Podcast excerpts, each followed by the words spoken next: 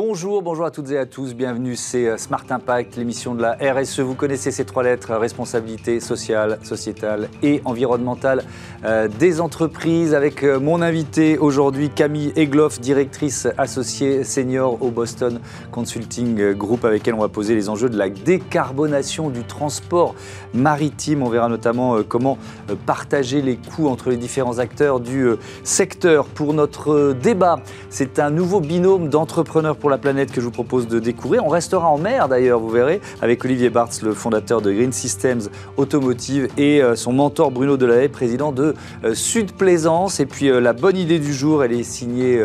Unigreen, une gamme zéro déchet pour la maison et pour les tout petits. Voilà pour les titres, on a 30 minutes pour les développer. C'est parti, c'est Smart Impact.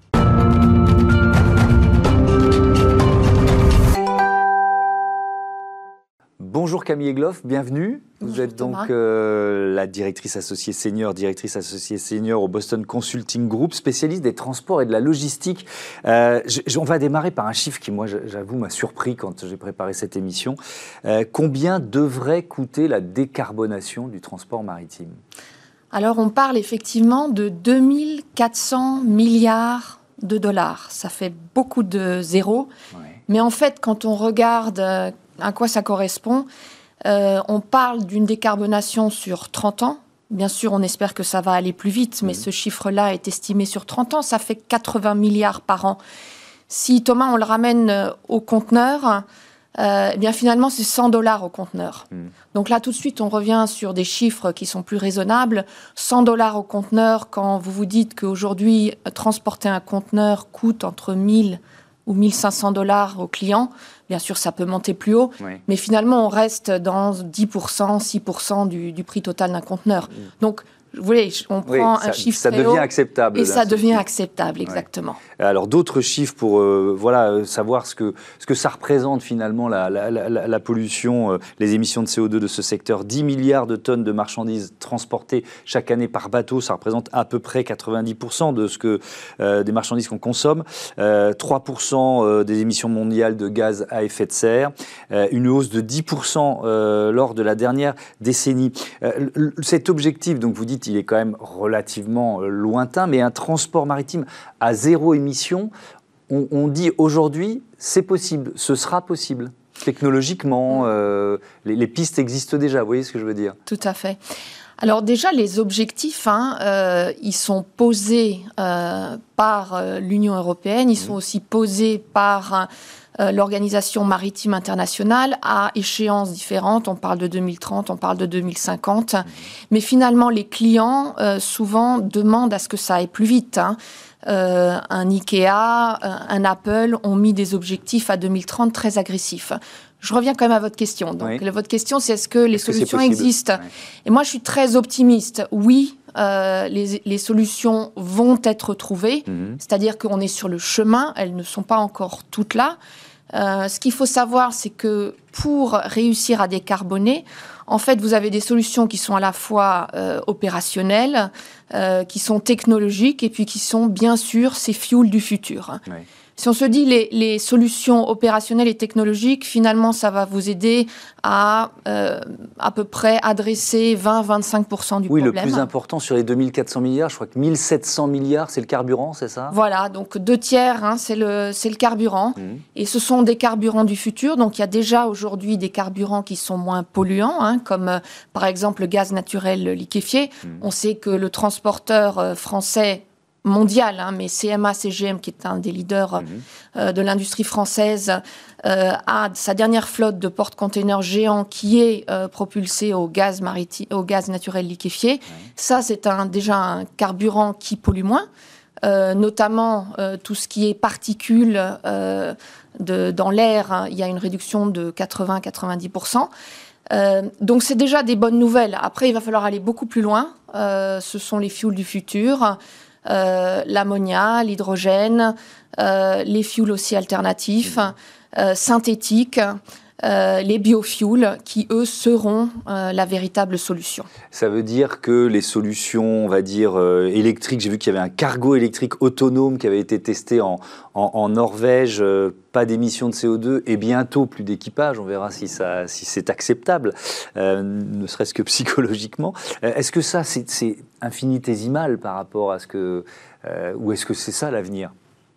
Effectivement, les, bateaux à propulsion électrique, mm. euh, c'est quand même infinitésimal. C'est une solution, mais c'est des solutions qui sont applicables seulement sur du transport de courte euh, distance. Et il faut aussi les infrastructures, notamment portuaires, hein, pour euh, pouvoir recharger les bateaux. Mm. Donc, effectivement, Yara a lancé entre ces usines et un port spécifique, mais vous voyez, ça, adresse vraiment euh, une petite partie. Mhm. Ça pourrait s'appliquer aussi sur les ferries. Hein. on le voit pas mal déjà dans, dans les ferries, le transport de passagers, mhm. sur euh, euh, les, transitions entre Marseille et la Corse. Donc ça veut dire, vous avez, vous avez un peu répondu à la question, mais il y, a des transporteurs sous la pression de certains de leurs clients. C'est aussi mhm. intéressant cette, ce mécanisme qui se met en, part, en place, qui ont déjà amorcé le virage, qui sont plus avancés que d'autres oui, effectivement. Il y a alors le, le, le, push, il vient de plusieurs parties prenantes. Hein. Ce sont les clients, ce sont les autorités,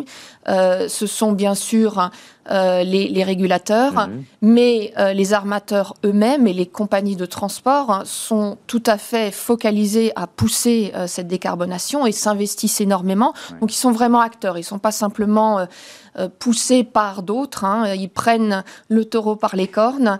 Et on voit par exemple, j'ai cité déjà CMACG, mais on mhm. voit aussi Maersk qui est le grand concurrent mondial qui investit aussi beaucoup.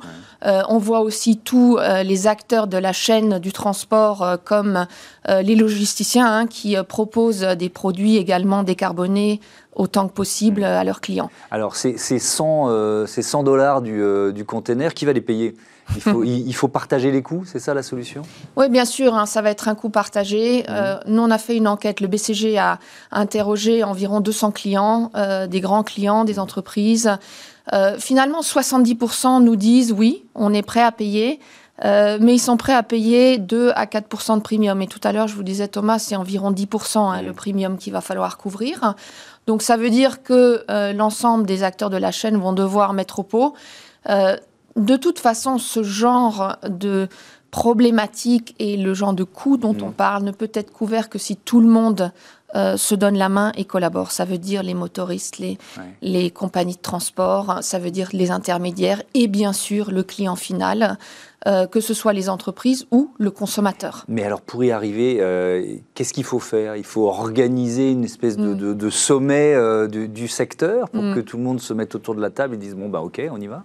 Moi je pense que ces sommets ils existent déjà. Il y a déjà des associations et des discussions au plus haut niveau. ce qui manque probablement aujourd'hui, c'est vraiment une taxe carbone, parce que ça permettrait de mettre tout le monde d'accord et de mm. mettre tout le monde euh, face à ses responsabilités.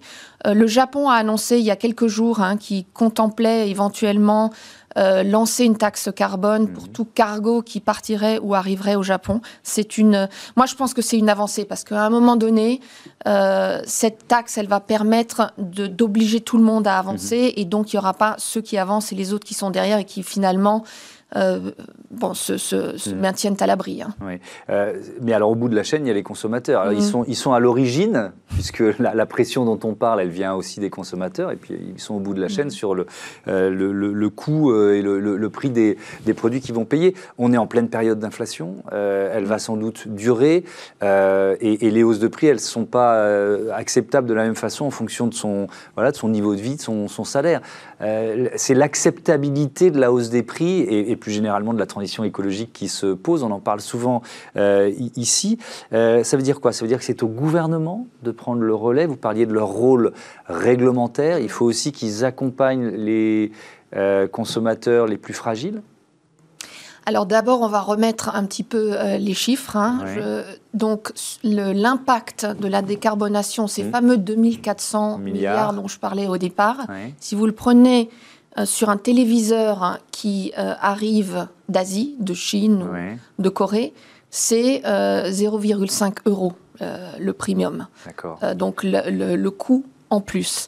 Euh, ok, mais sauf qu'on achète une télé une fois tous les, je sais pas, 10 ans ou 15 ans, mais il y a d'autres produits qui sont transportés quotidiennement. Et si, si chaque produit euh, mm. subit une petite hausse à la fin, pour ceux qui sont à 5 euros près, ça passe pas. Vous voyez ce que je veux dire Tout à fait. Non, non, mais j'entends votre question. Et effectivement, euh, euh, il y a cette, euh, cette inflation qui va aussi euh, apparaître par rapport à cette décarbonation, parce qu'à un moment donné, quelqu'un va devoir payer.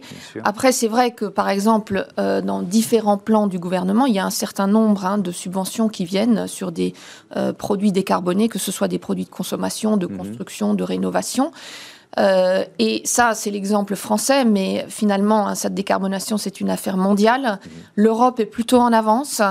Euh, et il va falloir que, euh, effectivement, il y ait des aides euh, pour pouvoir faire face à, cette augmentation. Mais une fois de plus, remise à chaque objet que l'on consomme, mhm. surtout les biens de consommation, les habits, les, les euh, les biens électroniques, etc., c'est vraiment une toute petite partie, c'est entre 2 à 4 hmm. Merci beaucoup, merci euh, Camille Egloff. C'était passionnant de découvrir ces perspectives pour le euh, secteur du transport maritime. On découvre tout de suite dans notre débat un nouveau binôme créé par Entrepreneurs pour la planète où il sera encore question de carburant pour le transport en mer, plutôt la plaisance.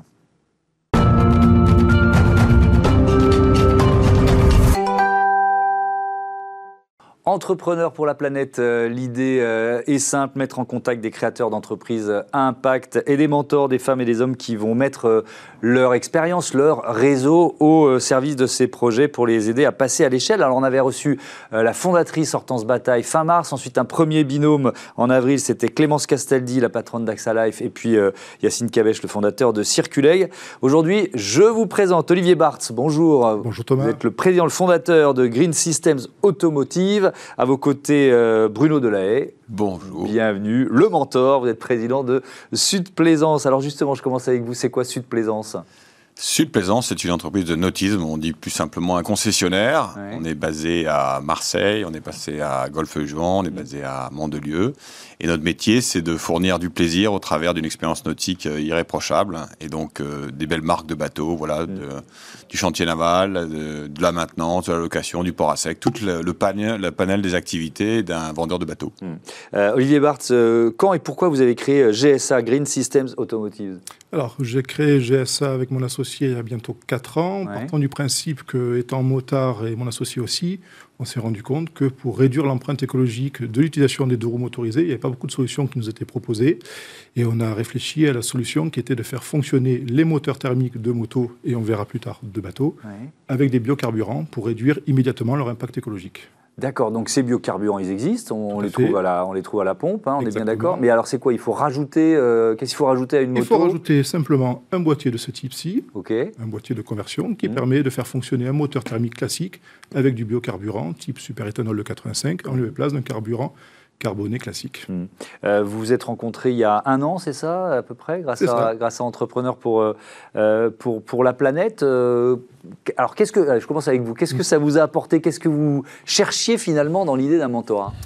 Alors, pas d'idée préconçue. On s'est dit, nous, on est une, entreprise jeune, euh, innovante, qui est sur la voie de l'industrialisation et de la commercialisation de ses produits. Et, on s'est dit que le mentorat était une bonne idée pour pouvoir euh, intégrer les bons conseils d'entrepreneurs plus avisés mmh. pour passer de la start-up innovante qui est dans la recherche, donc c'est relativement simple à, manager, vers le monde de la commercialisation et l'industrialisation, qui est un monde quand même beaucoup plus compliqué. Mhm. Et l'intérêt de rencontrer un, entrepreneur chevronné comme Bruno, c'était justement de nous faire gagner du temps et de nous éviter de faire des bêtises. Bruno Delahaye, c'est quoi l'engagement que ça représente pour vous? Parce qu'il y, y, a Sud Plaisance, il y a votre expérience d'une manière générale d'entrepreneur. De, euh, pourquoi vous avez dit, j'ai quelques... Enfin, j'ai quelque chose à apporter. Est-ce que est-ce que c'est vous qui avez choisi euh, cette entreprise ou pas? Comment ça s'est passé Il y a un petit côté catalogue qui est très sympathique d'ailleurs, c'est qu'on vous propose de bah, d'avoir une synergie parce que dans le choix du, euh, du, partenaire avec lequel on va travailler, forcément il faut qu'on trouve aussi un intérêt, il faut qu'on trouve quelque chose qui nous permette d'avancer dans les moments difficiles. Et donc effectivement, moi quand j'ai vu le projet au début, je l'ai trouvé extrêmement intéressant. J'avais ma petite idée derrière la tête quand même en me disant c'est bien les motos, mais on peut peut-être faire quelque chose avec les bateaux. Avec les bateaux. On va y venir, on va y venir. Et donc euh, voilà, et donc c'est comme ça qu'on a pu discuter à un moment d'un pivot de l'activité avec Olivier. Mmh. voilà, mais quand on a 25 ans d'expérience avec le groupe Sud Plaisance, qu'on a vraiment tous les aspects du nautisme et qu'on comprend véritablement qu'on est nous dans une activité extrêmement ludique que chacun peut comprendre qu'on adore faire du bateau, mais c'est un peu un cauchemar écologique parce que c'est ça. vous dites, je vends du rêve, mais du rêve polluant. Quoi. Voilà, 60-70 litres à l'heure. Il y a un moment, on peut pas ignorer le sujet et, et, malgré tous les efforts que l'industrie automobile fait pour pouvoir rationaliser tout ce mm. qui est les consommations, si dans le nautisme on fait pas le même travail, il y a, y, a, vraiment un problème. Donc voilà, cette rencontre, elle est née d'abord d'une vision commune par l'intermédiaire d'entrepreneurs pour la planète et rapidement il y a eu un fit très intéressant parce qu'il y a une vraie opportunité économique également. Et donc il y a effectivement la création de GSA euh, Marine. on, va, il nous reste du temps, on va vraiment y consacrer euh, toute la fin de, de, cette, de, cette, euh, de ce débat. Mais Bruno Barthes, est-ce qu'il y a des erreurs que vous avez évitées grâce euh, à votre mentor, grâce à euh, euh, Olivier Barthes, Bruno Delahaye. oui, forcément, il y, a des erreurs, mais surtout, mm. c'est pas tant en termes d'éviter les erreurs ou, passer par-dessus les choses trappes, c'est surtout l'idée de gagner du temps, de gagner de la maturité, d'avoir un interlocuteur qui est aguerri, Bruno, 25 ans derrière lui, mm. Sud Plaisance. Vous l'appelez souvent? on s'appelle, on va dire, à chaque fois que nécessaire, c'est-à-dire souvent. Souvent. Mais même avant de se dire on crée GSA Marine, vous voyez ce que je veux dire? S'il y a eu deux étapes dans, dans, votre Concrètement, l'idée du trinôme créé par EPLP, euh, e donc EPLP, mm. GSA et Subplaisant, c'était vraiment d'avoir, évidemment, de, on est, c'est un peu le Tinder des entrepreneurs, donc on s'est vu, on ne sait plus. mais concrètement, on avait des idées assez communes sur le sujet, mais Bruno, il avait une vision qui était plus avancée que la nôtre. Nous, on développait beaucoup le, projet moto en ayant en tête euh, l'idée d'aller sur la plaisance. Mais c'est vrai que la rencontre avec Bruno nous a permis de gagner deux ans sur le développement et de, l'activité. et, d'avancer cette nouvelle activité pour, pour GSA. Et, donc ça s'appelle GSA Marine. C'est quoi l'idée, Bruno Delahaye bah, L'idée, est de proposer euh, euh, à un propriétaire de bateau, tout simplement, de dire voilà, aujourd'hui vous utilisez euh, du SP95 pour pouvoir euh, alimenter votre bateau. Aujourd'hui, la pompe à essence marine, elle est en général encore un peu plus chère que celle que vous avez sur euh, les réseaux autoroutiers, donc on est quasiment 10% plus cher. Donc en gros, aujourd'hui, vous êtes à 2,25€ le litre pour du SP95. Mhm. Bon, quand on a un réservoir de 500 litres, faites le calcul, euh, ça fait cher la balade. Mhm. Bon, et euh, ça devient un problème puisque les ports sont encombrés euh, de bateaux qui bougent de moins en moins. Et si en mhm. plus le, carburant continue à monter et il y a peu de chances qu'il baisse, il faut apporter des vraies solutions. Donc on a un sujet économique, on a un sujet écologique, évidemment. le niveau de consommation, enfin le niveau de, de rejet de carbone d'un bateau est important compte tenu des consommations des moteurs. Euh, donc il faut des solutions. Voilà. Après, on va vite toucher à un autre problème qui est un sujet qui est l'avitaillement. C'est bien gentil tout ça, mais où sont Il n'y a pas les pompes pour l'instant. Voilà. Donc c'est un problème qu'on ne rencontre pas dans un deuxième volet sur lequel je travaille, qui est l'électrique, mm. parce que sur les places de port, on a des prises triphasées, donc mm. ça c'est déjà prêt. Mais sur ce sujet-là, euh, ça reste un des, des nœuds du problème, mais on y travaille. On a beaucoup de très très bons signaux qui montrent que ça va déboucher. Euh, Olivier Barthes, le... technologiquement, c'est pas compliqué? C'est-à-dire que ce qui marche sur une moto, c'est pareil sur un bateau ou il y a quand même un peu de boulot quoi? On va dire qu'il y a effectivement du boulot, mais le, fait qu'on ait bossé pendant deux ans sur la technologie moto nous a ouvert des passerelles plus importante que ce que l'on pensait au départ sur la technologie euh, marine, ce qui nous a permis de, pivoter assez rapidement sur cette activité. Je voulais rappeler, effectivement, Bruno parle de l'électrique, qui est sûrement l'avenir dans, ces sujets-là. Mm. Nous, on est vraiment sur une vision très pragmatique de la décarbonation du moteur thermique et de dire que que ce soit pour la moto, les véhicules loisirs ou la plaisance, on vient apporter une solution aux flottes qui sont d'ores et déjà existantes. On n'est pas sur la prochaine génération. Mm. Et l'idée de faire fonctionner des bateaux ou des motos avec des biocarburants, permet d'avoir une action directe, évidemment, le carburant, mais une action aussi, un impact indirect, qui est celui de ne pas avoir à recycler une flotte et à fabriquer de nouveaux véhicules. Oui, c'est ça. C'est-à-dire qu'on ne change pas, on vire pas la voiture thermique pour acheter une voiture électrique. C'est un est vraiment dans de l'économie circulaire. Oui, d'accord. Euh, et donc, vous en êtes où? Vous en êtes au stade du prototype du, euh, On est en phase d'industrialisation. On a commencé les essais avec Subplaisance, qui sont plutôt prometteurs, je pense qu'on peut le dire. Oui. Ouais. Ah ouais, on a, donc on a ensemble travaillé sur en fait, ce qu'on a fait des bons moteurs. C'est-à-dire qu'on va mmh. utiliser euh, un moteur, qu'on va le faire fonctionner à tous les régimes. On va du coup calibrer les calculs du, du boîtier c'est Olivier qui peut en parler plus que moi. Donc on a vraiment un produit qui est spécifique et qui n'est pas le même produit qu'un un moitié qui irait dans une automobile. C'est important de le signaler. ça veut dire qu'il est, un peu plus, il est un peu plus gros il est, euh, Non, on a vraiment développé toute l'intelligence du boîtier spécifiquement et en tenant compte des contraintes externes que sont la corrosion, euh, mm. l'adjonction d'eau dans les carburants. Donc on a vraiment développé Ce qu'on avait fait en moto, un boîtier qui était très spécifique aux contraintes de la moto, on a adopté le même mode de fonctionnement pour développer un boîtier spécifique au domaine de la plaisance. C'est facile à installer c'est assez facile à installer, surtout quand on a affaire à des équipes techniques comme celles de Plaisance qui sont assez aguerries. Hmm. Ça coûte cher? Non, alors ça coûte pas. Alors sur la première question, est-ce que c'est euh, il faut entre il faut deux à trois heures pour installer complètement un boîtier. Donc c'est pas c'est le temps qu'il faut pour faire une révision sur un moteur. C'est hmm. pas c'est pas énorme. Euh, ça coûte combien? Ça coûte. Alors on répond rarement en euros, mais je vais vous y répondre quand même. On dit en nombre de pleins. C'est-à-dire hmm. si vous avez un, bateau qui fait 6-7 mètres avec un 150 chevaux, ça vous allez amortir le boîtier entre 5 et 6 pleins. Vous voyez, c'est pas énorme. Donc, si vous avez un gros bateau euh, avec deux fois 300 chevaux, là, c'est en deux pleins. C'est ça. Bon, au final, ça coûte 1400 euros. Mais euh, euh, il faut raisonner plutôt, effectivement, en, nombre de pleins et en gain, gain immédiat. En ROI, effectivement. donc, vous dites on est en phase d'industrialisation. Donc, ça veut dire quoi? Ça veut dire que. Alors, moi, j'ai pas de bateau, mais j'ai un, un, bateau et je veux moins polluer cet été. ça y est, je peux, je peux installer votre boîtier? Ah, Il faut s'adresser effectivement à votre distributeur subplaisance. Alors, fournir une solution. C'est un bon point. Sur le timing, là, nous, on a ça fait longtemps qu'on travaille sur les protos. Les protos sont prêts. Euh, cet été, moi, j'ai 40 bateaux de location qui vont déjà fonctionner à l'éthanol avec une solution d'avitaillement que je crée moi-même. Donc, je, je vais y revenir au, Il y a un petit équilibre quand même à créer.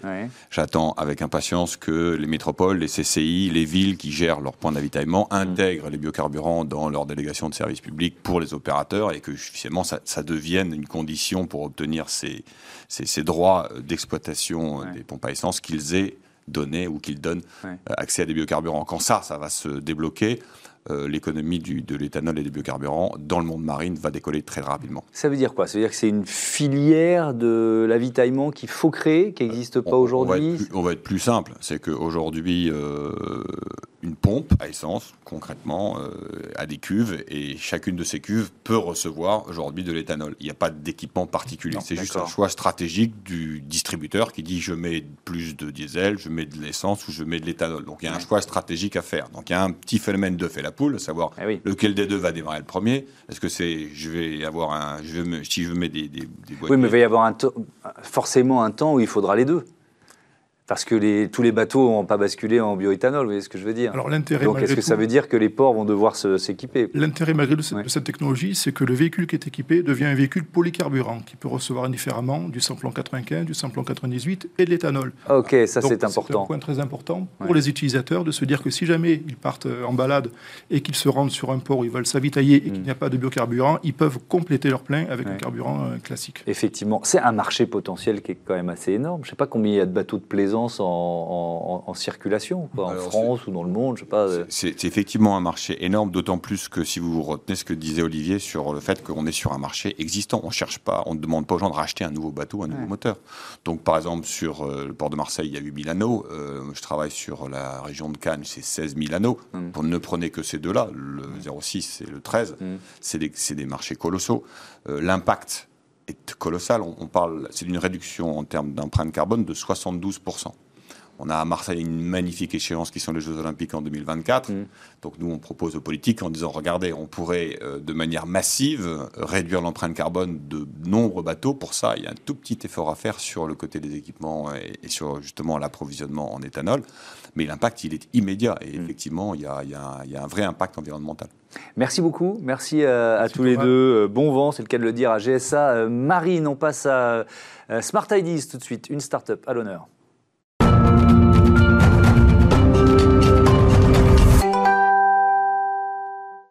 Bonjour Marie-Ève Berthelot, bienvenue. Vous êtes euh, la fondatrice euh, de Unigreen, vous l'avez écrit il y a, trois ans. Euh, ce sont vos voyages, c'est ça qui vous ont d'abord inspiré? Oui, déjà, c'est un voyage dans le Pacifique, mmh. en Nouvelle-Zélande particulièrement, où j'ai rencontré une personne qui a lancé sa marque de produits zéro déchet. Et en fait, j'ai rapporté certains de ces produits en France, je les ai testés, mmh. et, et, ça a commencé là, en fait. La graine, elle a commencé il y a trois ans grâce à cette rencontre. Et, après, depuis, ça bien évolué. Ça a bien évolué. On parlera notamment de la, nouveauté qui est une gamme de vêtements pour enfants. Euh, mais, d'abord, euh, ce qui est le point de départ de, de Unigreen, c'est quoi? C'est des produits pour la maison, c'est ça? Pour la maison, pour le quotidien, quand on part aussi. Euh, c'est en fait, c'est de trouver des solutions en plastique à usage unique. Des alternatives. Voilà, des alternatives. Et du coup, on, on développe trois réponses, trois axes de réponse. La première, c'est de remplacer ce qui est jetable par du réutilisable. Donc ça va être la gourde, les masques lavables, des sacs à vrac. Mhm. ensuite, la deuxième réponse, ça va être de remplacer le plastique par des matières végétales.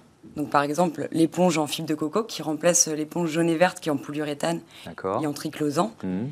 Euh, ça, c'est une éponge en konjac, 100% végétale, qui remplace les produits exfoliants qui ont des microbilles de plastique et qui viennent polluer les, mhm. océans. Et ça, c'est quoi? C'est un savon? Alors, ça, c'est un savon. Et du coup, c'est la troisième euh, solution aussi, c'est de passer à des produits solides mhm. qui n'ont pas d'emballage ou juste le euh, simple minimum du coup, bah, pour enlever tous ces emballages qui mm. nous encombrent et qui encombrent euh, les océans. Quand, euh, vous décidez euh, de, lancer cette gamme, est-ce que c'est facile de trouver des fournisseurs français Comment vous vous êtes positionné par rapport à ça? Alors, au début, c'est vraiment la rencontre avec Mick Williams en Nouvelle-Zélande.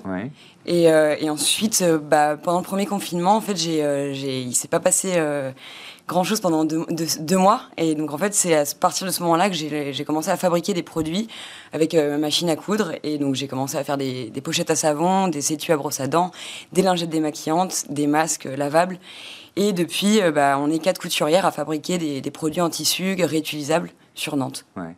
Donc vous êtes basé à Nantes, ça veut dire quoi? C'est un réseau de couturières qu'il a fallu créer en quelque sorte, c'est Voilà, c'est ça, c'est des rencontres hein, au début euh, de personnes. Euh, et du coup, en fait, je leur fournis la matière et elles travaillent depuis chez elles et je mhm. récupère ensuite les produits que je contrôle. Et ensuite, c'est vendu euh, donc aux particuliers via mon site internet et sur Nature et Découverte mhm. et aux professionnels via des, des box zéro déchet. Et donc, dans l'histoire de l'entreprise, c'est tout récent, hein, c'était le 21 avril dernier, vous lancez euh, une nouvelle gamme. Alors là, c'est une nouvelle gamme qui est destinée aux, tout petits, euh, ça s'appelle les poussinets, c'est ça Les poussinets. Donc c'est quoi? Vous avez appliqué un peu les mêmes principes euh, à, des vêtements, tout simplement? Voilà, oui. Et en fait, c'était de donner aux, enfants plus petits des, choses qui soient plus propres et qui soient plus durables. Par exemple, bah, il y a ce pantalon évolutif avec un, un bracelet euh, au niveau de la taille et des, mmh. chevilles et du coup qui va pouvoir grandir euh, avec euh, l'enfant. D'accord. Et il peut s'enfiler dans les deux sens, donc ça permet à l'enfant d'être autonome. Mmh. Et on a cette petite serviette bavelier, enfin, entre le bavoir et le tablier, que l'enfant peut, peut, enfiler tout seul. Voilà, et puis bah, sinon, y a, on a aussi la couche. Ça pourrait être utile pour un adulte aussi. Hein. Bah, oui, oui, c'est vrai que j'ai eu, eu, des demandes pour des adultes, oui, on pourra le décliner. Et, alors, quand vous choisissez les matériaux, voilà, c'est des, vêtements qui sont destinés aux enfants. Quel choix vous avez fait? Alors, on va, on va chercher des, du coton, matière naturelle, mmh. euh, des cotons bio euh, la, la, plupart du temps, mmh. euh, sinon au écotech. Et bah, sinon, celui-ci, enfin, ce tissu, c'est un nid d'abeille qui va être absorbant. Et dans le pantalon évolutif, c'est du jersey, donc il va y avoir quand même 5% d'élastane pour le donner un peu élastique, pour qu'il soit élastique. Mmh. Est-ce que les filières existent? Vous voyez ce que je veux dire? C'est-à-dire quand on se dit, je, je, suis en France, je crée, je crée mon entreprise, euh, euh, voilà, pour trouver du coton, euh, du coton bio, etc. etc. Ben, je, ne vous cacherai pas que c'est pas, pas, pas évident. Ouais, c'est pas simple. parce qu'en France, on va faire du lin. le coton, pour l'instant, il est fabriqué alors en Italie, en Turquie. Et, et, ce qui est compliqué aussi, c'est de trouver des, des, des, des, colorants qui soient végétales. Et là, c'est la, la, prochaine étape, c'est de trouver un fournisseur de tissus bio et avec des, colorants végétaux. Donc là, j'en ai trouvé un à, Nantes qui, fabrique euh, ce genre de tissu. Oui, mais ce qui est, c'est vrai que c'est pas évident. Non, c'est pas évident, mais ce qui est mm. intéressant, c'est comme il y a plusieurs marques qui se créent avec les mêmes euh, mm. principes, qui cherchent euh, des partenaires, ben forcément, il y a des débouchés pour les partenaires. Bref, il y a un cercle oui, qui peut se mettre en place. Merci beaucoup. Mm. Merci Marie-Ève Berthelot d'être venue nous présenter Unigreen. Voilà, c'est la fin de ce numéro de Smart Impact. Un grand merci à toutes et à tous de votre fidélité. Ici, on, on accompagne les entreprises à impact et c'est passionnant. Salut, à demain.